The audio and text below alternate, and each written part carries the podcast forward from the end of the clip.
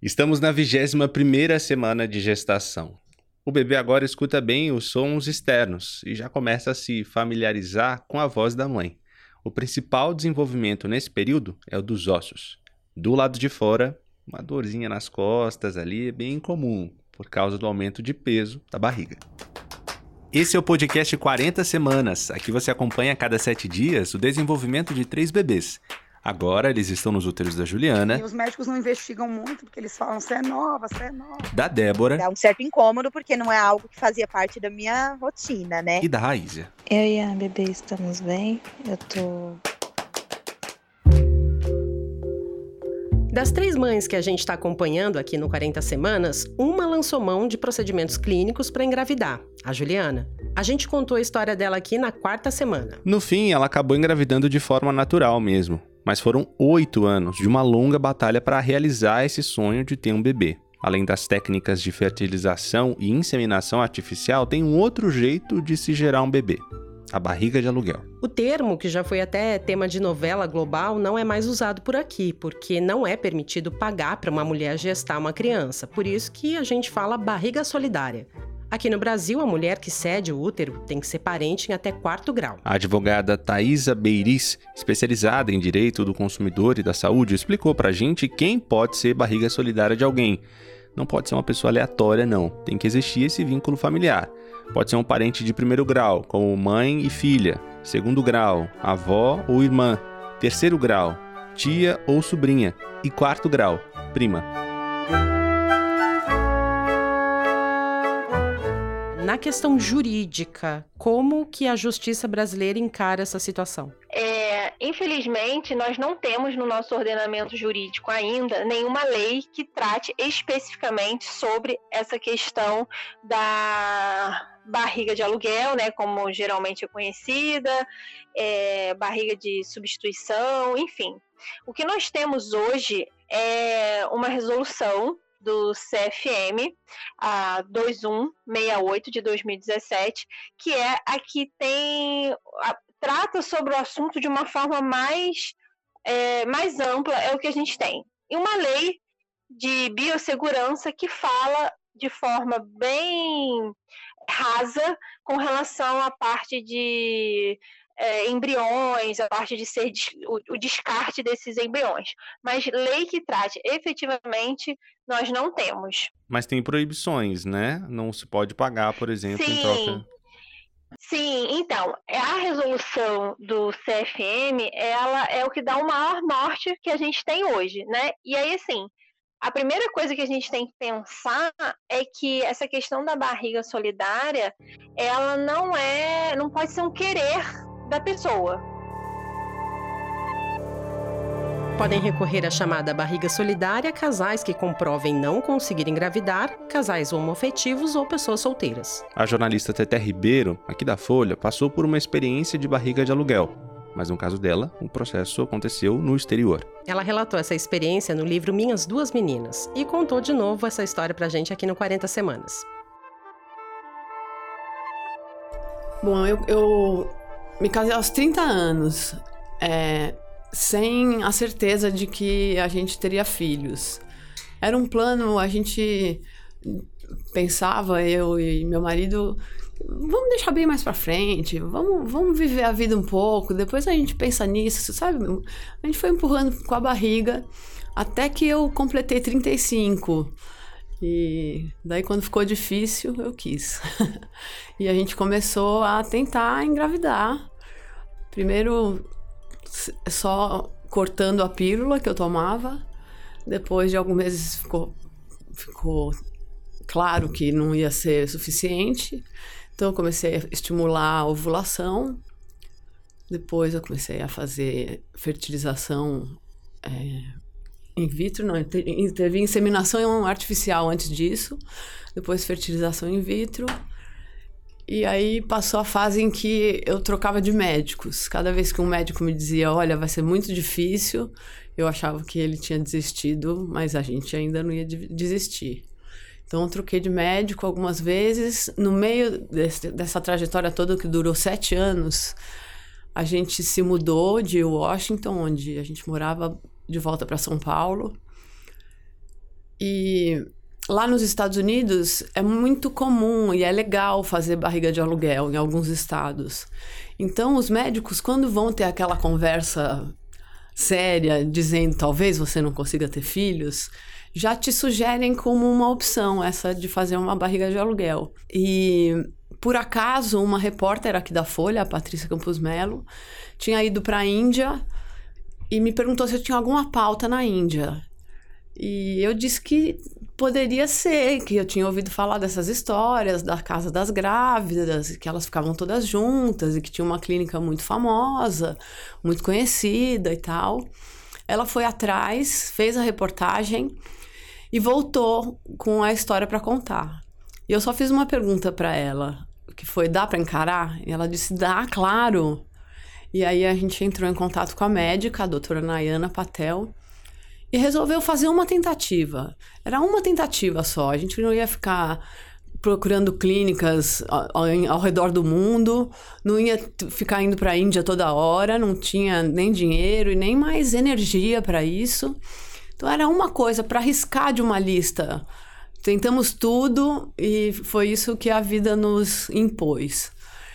E daí na primeira deu certo e a gente teve gêmeas que nasceram em Anand em 15 de novembro de 2013. Uhum. E, e, vocês é, partiram dessa da tentativa normal de engravidar já para barriga de aluguel ou houve outro tipo de tentativa, adoção? Como é que foi? Então, a gente, é, quando naturalmente começou a não acontecer, eu usava pílula há tanto tempo que tinha uma lenda, assim, com o meu médico de que, ixi, quando você parar de tomar pílula, ficar grávida em 10 dias. Então eu evitava de todas as maneiras, tomava todos os cuidados. Cada vez que alguma coisa escapava do controle, eu entrava em pânico: tô grávida, tô grávida. E mal sabia eu, eu tava evitando uma coisa que não ia acontecer tão facilmente. Mas ah, não, a gente passou por indução do óvulo, que é o primeiro, e, e, eu acho que o tratamento mais sofrido, assim, é a coisa que dá mais efeito colateral. Ah, é? Qual é, porque é o teve? mais antigo. É um comprimido, um comprimido de farmácia que você toma para induzir a ovulação. E aí é aqueles que você ovula em vez de criar um ou dois óvulos, 16 óvulos. E isso dá muito efeito colateral. Você fica uma, uma TPM ao quadrado, é uma, uma coisa de altos e baixos muito, muito terrível. Mas depois passando para a inseminação artificial, que eu acho que é dos métodos de ciência avançada o mais tranquilo, para a fertilização in vitro, que também é bastante cheia de injeções e hormônios e altos e baixos. E finalmente a gente decidiu que tá, não vai dar, o meu corpo não segura uma gravidez, então vamos para uma adoção. E a gente entrou na fila do, da adoção, deu os primeiros passos. E estava no meio desse processo quando, quando a gente resolveu. Quando a gente resolveu, não, quando deu certo de ir para a Índia, quando calhou de dar uma janela na, na nossa agenda, que nós dois podíamos ir por um tempo rápido, tinha esquema lá na Índia, tinha tempo na Índia. É, quando encaixou, estava no meio do processo de adoção. E, de, e calhou de, na primeira tentativa, e que seria a única, a gente ter um resultado positivo. Então, a gente teve que sair da fila da adoção, o que talvez tenha sido uma das coisas mais difíceis desse processo todo. Com, com certeza mais dolorida. Por porque, quê? Porque a adoção tem uma tem uma carga de generosidade envolvida que eu acho que a maternidade tem também, mas muito depois. Quando você quer engravidar, ou pelo menos quando eu queria engravidar, não, é, não tinha generosidade envolvida. É muito, muito mais. Muito mais autocentrado do que isso. Você quer o seu bebê, você quer misturar você e, e seu parceiro e ver no que dá. É uma coisa muito autocentrada mesmo. E adoção não. Adoção você quer criar uma criança que não é sua, que não vai ter nada. Você não vai passar nada para ela, a não ser o que você. Biologicamente, pode... né? Você diz. Exatamente. O que você pode dar para um ser humano. Então, desde o começo da, da opção por adoção, eu acho que tem essa, essa opção por, por viver de uma maneira mais generosa. E de repente interromper esse processo te dá a impressão de que você abandonou uma criança que poderia ter a sua casa, a sua vida, que você, se vai ter filhos, considera uma vida boa para uma criança. Uhum. É, parece que você deixou alguém na mão. Isso é muito dolorido, é muito triste. Foi uma das coisas que me fez chorar mais nesse processo, com certeza. No livro você vai relatando e volta e vai contando a história também, não só a tua história, mas a história da, da, dos indianos, da população, e vai envolvendo isso contando a história das suas meninas. E uma das coisas que você fala é quando elas efetivamente nasceram, meio que te blindaram para você não saber da informação, e só depois você foi saber e você vai contando isso. É, todo esse processo que você foi para lá esperando ainda passar a mão na barriga de certa forma, vivenciar a gravidez e já chegar de cara, tendo já as meninas nascido, como foi esse choque de, peraí, sou mãe mesmo? Olha, eu, eu senti uma puxada de tapete do destino, sabe? Eu, ta, eu já tinha tomado uma decisão difícil, eu já tinha passado por uma gravidez por e-mail, que é uma coisa louquíssima. Eu já tinha passado um tempão sem contar essa história para os amigos, vivendo quase um segredo. Já eram duas a casa estava pronta. Eu só queria um restinho de gravidez, eu só queria um tempinho para me preparar. E quando eu cheguei lá, elas já tinham nascido, eu não tive tempinho nenhum, nem, nem de me trocar no hotel. Quando eu recebi a notícia, já era vai para o hospital, que suas filhas estão lá enroladas num pano, porque eu que tinha levado todas as roupas. E o ser mãe, sou mãe, só aconteceu quando elas saíram do hospital comigo quando eu via, via aqueles bebezinhos miúdos pela primeira vez, eu pensei, quem é essa gente? Quem são esses dois pintinhos magros? Não me relacionei com elas imediatamente. E então o hospital decidiu que me internaria para que eu tivesse um pouco de treino, né? De como cuidar de um bebê, senão eles não poder, poderiam dar alta para aqueles dois serizinhos que estavam ali com uma mãe totalmente despreparada. E eu fiquei no hospital por uns cinco ou seis dias, que me ajudou muito. Mas quando eu fui pro hotel, já era um hotel, já não era minha casa, já não tinha ninguém para ligar, porque o fuso horário era uma loucura. É, era eu, ele e as duas bebês e ninguém mais. Aí sim, eu pensei, é comigo essa história, não é, não é com mais ninguém, sou eu a responsável como foram as questões práticas mesmo, né? De envio de material genético. Eu queria até que você explicasse um pouco, né? Eventualmente quem está ouvindo não, não sabe como é que funciona isso, como é que se deu de fato com vocês. Olha, a gente não fez envio de material genético, que é muito fácil. É, é, basta você congelar um embrião e levar num, num receptáculo qualquer que tenha gelo. É muito fácil. Mas é muito difícil legalmente, né? É, você tirar um visto dizendo que você vai levar um embrião para a Índia é uma coisa complicadíssima. Então a gente foi até lá. A gente fez uma viagem maluca, porque a gente ficou horas na Índia depois de viajar muitas e muitas mais horas, mas foi até lá para fazer a coleta. E eu acho que um pouco para olhar para aquilo e pensar bem se era era isso mesmo que a gente ia fazer. É, então a coleta foi feita lá na clínica da doutora Patel. E coletaram o meu óvulo, que tinha. A ovulação foi estimulada aqui, já em contato com o meu médico. E cheguei lá no dia que era para coletar o óvulo já na, na melhor fase. fase. É, na fase folicular, sei lá. nem lembro mais esses nomes. e o material genético do meu marido também foi coletado lá, o embrião foi feito lá. Os dois embriões, né? E daí a gente voltou para cá e foi colocado na barriga da Vanita depois dela ter sido preparada também com hormônios. Então, teve um período em que eles ficaram congelados uns 10 dias, alguma coisa assim. Então, a gente recebeu a notícia, os óvulos foram implantados na Vanita, a gente conheceu a Vanita na passada por lá. E depois de mais uns 10 dias, tivemos a, a confirmação de que o resultado era positivo. Como foi receber essa notícia?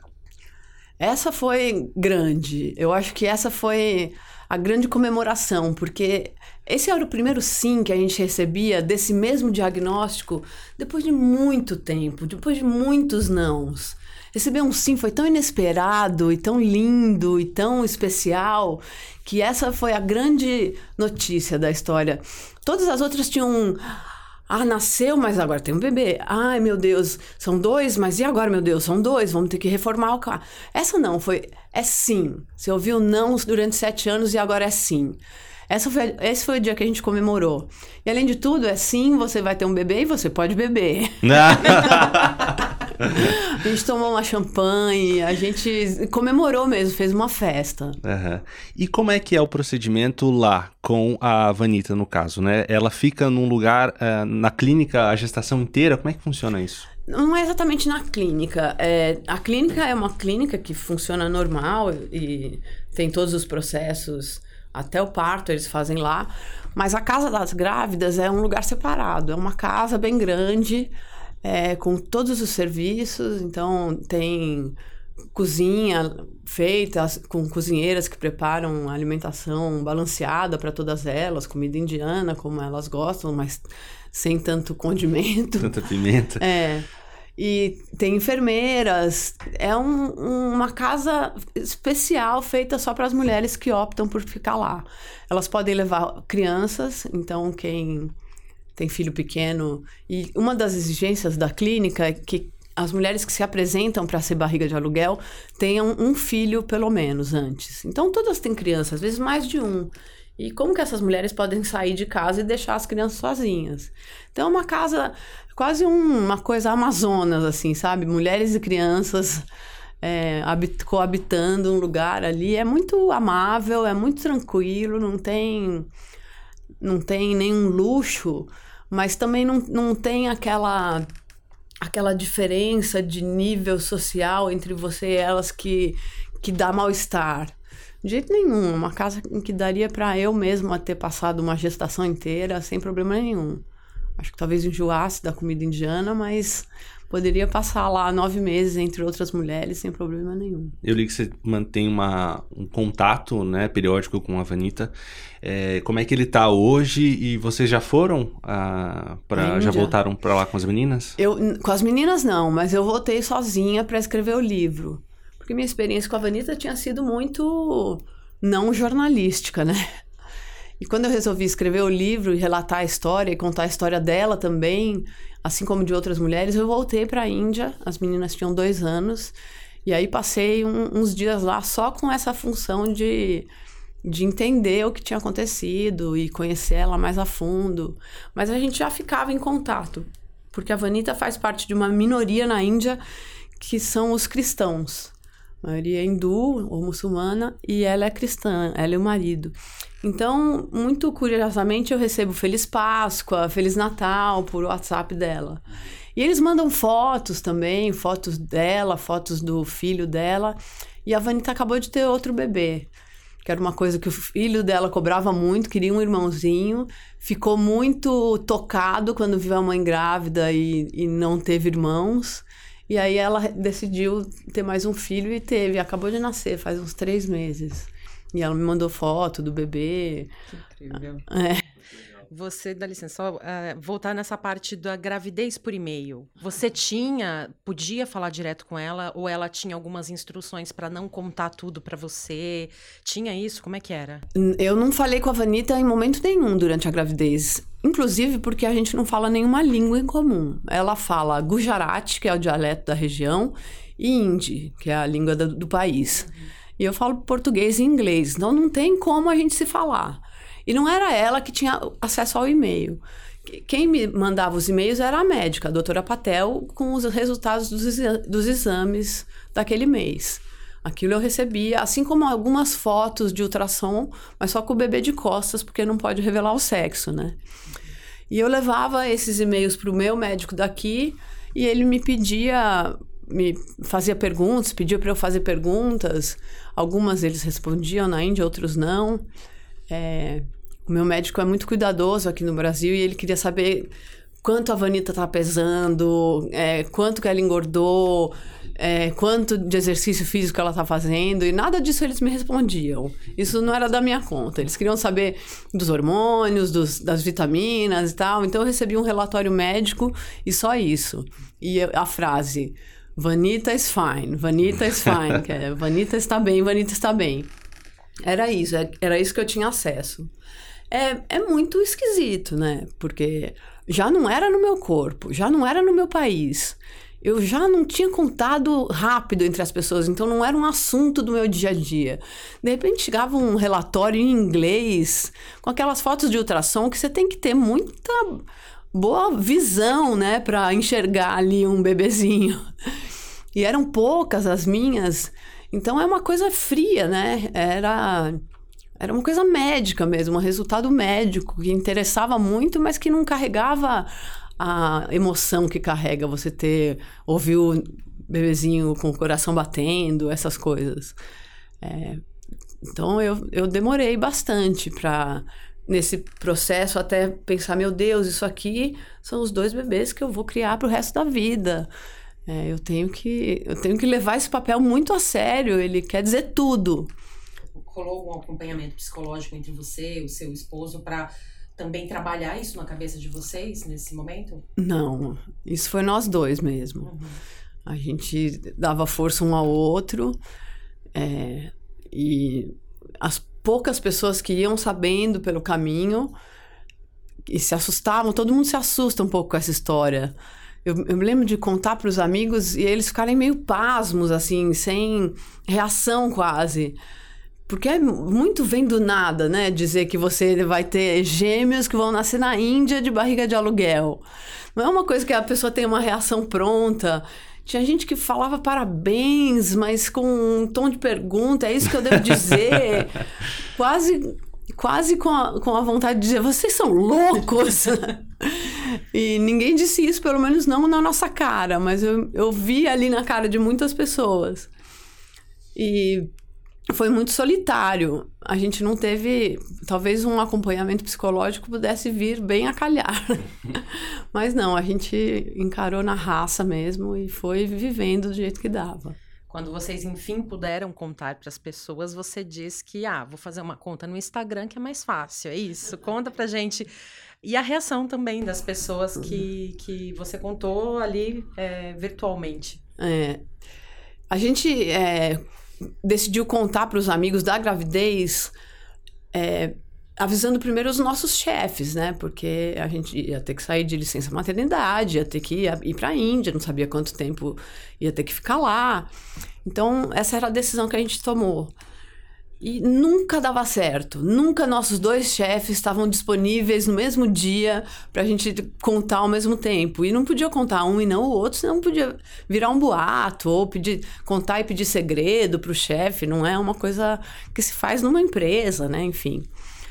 E esse dia nunca chegava. Chegou quando eles estavam com seis meses. Quando a gravidez estava com seis meses. E, e, depois disso a gente contou para todo mundo. Então, o final da gravidez foi de todo mundo saber e esse assunto, esse assunto ser dividido e aberto.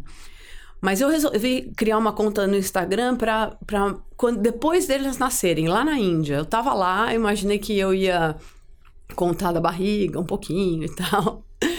Mas eu cheguei lá e a primeira notícia que eu tive foi nasceram. Então, a primeira foto que eu postei nessa minha conta do Instagram sou eu na frente do espelho e, e eu escrevi: Nasceram e são duas meninas.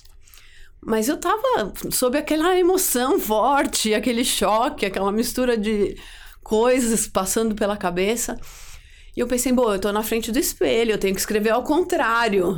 E aí eu escrevi ao contrário. Nasceram e são duas meninas e tirei a foto. E claro que na foto ficou ao contrário também. Porque o espelho lê como a gente lê. Então, minha primeira foto é isso, escrito ao contrário, quase como cifrado, e que eu achei que era uma boa uma boa metáfora de tudo que estava acontecendo. Era a minha gravidez ao contrário e os bebês nasceram e aqui está a mensagem ao contrário também. E depois disso eu postei elas muito miudinhas, crescendo, ganhando peso.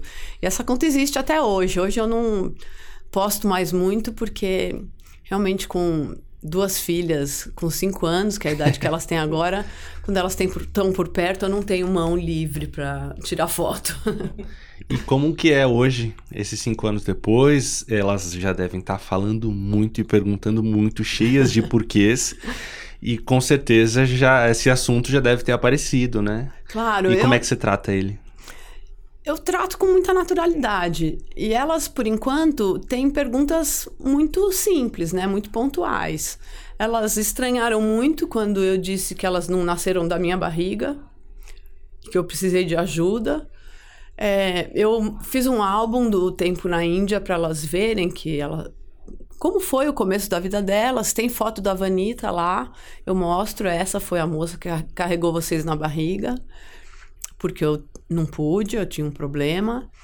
Elas acham estranho, mas já aceitaram que elas nasceram na Índia, que nasceram de outra barriga e que eu tinha, que tinha alguma coisa que era diferente comigo.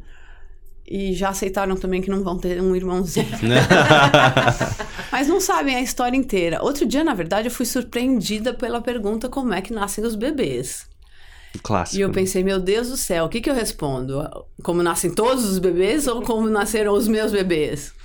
Aí eu fiz aquela redução da história do nascimento sem ser muito explícita, nem, nem contar nenhuma mentira, nem nada que tenha que possa ser desmentido no futuro. E foi suficiente para elas.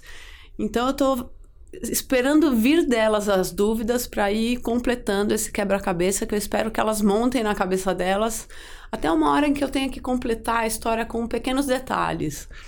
O meu horror nessa história toda era sentar duas adolescentes um dia que não tivessem ideia de nada no sofá e dizer: peraí, que eu tenho uma história para contar. E fazer uma grande revelação.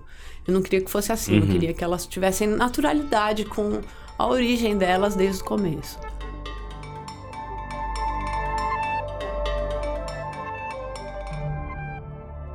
O que, que falta para se conversar sobre isso aqui no Brasil? Até mesmo para se falar em barriga de aluguel, paga, assim como acontece em outros lugares. talvez mais casos é, concretos, talvez acontecendo, né? Essa é a advogada Thaisa Beiriz de novo. Judiciário tomar mais conhecimento de, de- dessas hipóteses. Talvez o que aconteça mais seja de uma forma mais um pouco clandestina, ainda não totalmente aberta, né? Tanto que muita gente acha que ah, a barriga de aluguel ela pode ser, pode pagar como lá fora e aqui no Brasil não pode. Tem que ser uma questão totalmente solidária. E, enfim, eu acho que falta muito debater. A gente, hoje, o Brasil, ele não consegue.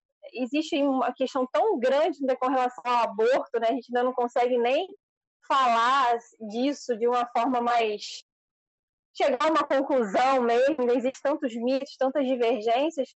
E isso vai se perpetuando com relação a assuntos que são análogos também. Com relação à gestação, a gente tem também a questão da violência obstétrica, que, enfim, tem essa discussão toda também, que não se chega a um consenso, não temos lei. Então, acho que falta muito debate, falta muitos canais, falta trazer isso mesmo para falar, olha, a gente precisa regulamentar, porque é uma realidade e, e tem se tornado cada vez mais. Se lá fora já está acontecendo, para acontecer aqui é um pulo. Então, a gente precisa, talvez, debater mais, levar isso mais para dentro do judiciário, para que eles comecem a tomar é, conhecimento e, com isso, é, levar a, a outras esferas né, do nosso poder, do, do legislativo e tudo mais.